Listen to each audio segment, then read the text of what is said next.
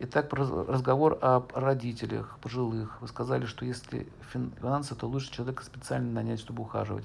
А дхарма детей при родителям какая? Дхарма детей быть благочестивыми, помочь им как можете и помочь им после смерти. Ну, если нет возможности, то, конечно, приходится ухаживать. Но чаще всего ухаживание за родителями вы упускаете возможность заработать денег, понимаете, пропускаете свой шанс. То есть смотря какая ситуация, понимаете, еще раз говорю.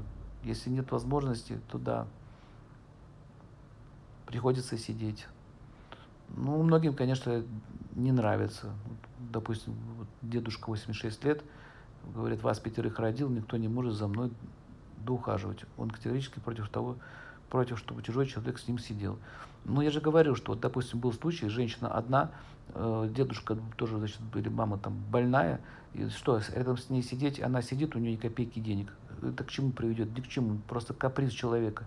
И помощь заключается не в том, что ты из-под него выносишь что-то или помогаешь. Помощь заключается в том, что оказать квалифицированную медицинскую помощь и ухаживание. Если это можно делать с помощью специально, специалиста и средств, это будет эффективнее. А родителям нужно любовь и поддержку больше душевную давать. Но опять же, это все очень индивидуально, понимаете, здесь нет такого, как категоричности. Просто разные случаи. Разные случаи бывают. Бывает так, что родители загоняют собой всех остальных. Поэтому сложный вопрос, очень сложный. Все, все очень индивидуально.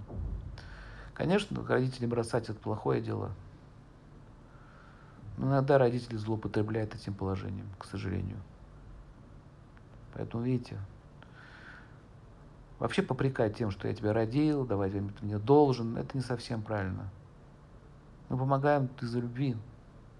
Чего говорит уже? Родил, не родил. Дети сами оценят. Ну ладно, как говорится, стариков и малых не судят. Поэтому, видите, в Кальюгу очень тяжело. В, в прошлой эпохе э, престарелые люди не доходили до такого печального состояния. Они были в состоянии, они вообще уходили в паломничество. В 90 лет уходили в паломничество, представляете? То есть никто не валялся, никто не лежал, никто так сильно не болел, не было маразма. Вот почему таких проблем не было. А так как сейчас Кали-Юга, эта эпоха, люди, у нас очень много болезней, особенно к старости они копятся. Все говорит про старость, молодые уже сколько инвалидов. Понимаете, это, это эффект нашей эпохи. Поэтому это, они себя обременяют, и других обременяют. Поэтому, видите, в ведах говорится, помочь родителям, да, ну так родители, они сами уходят от своих детей, раньше уходили, чтобы не мешаться им жить, понимаете. И при этом они уходили в паломничество, совершали благочестивые деяния, чтобы их потомков передавалась сила благочестия. Вот так было раньше.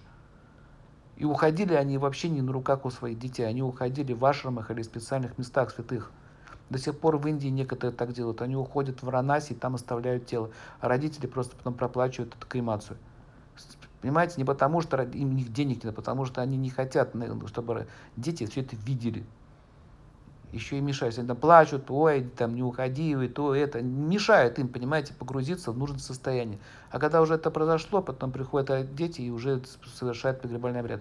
До сих пор еще это сохранилось. Но так как уже у нас другая эпоха, другая цивилизация, поэтому, видите, нам приходится вот эти все вопросы сложно решать самим.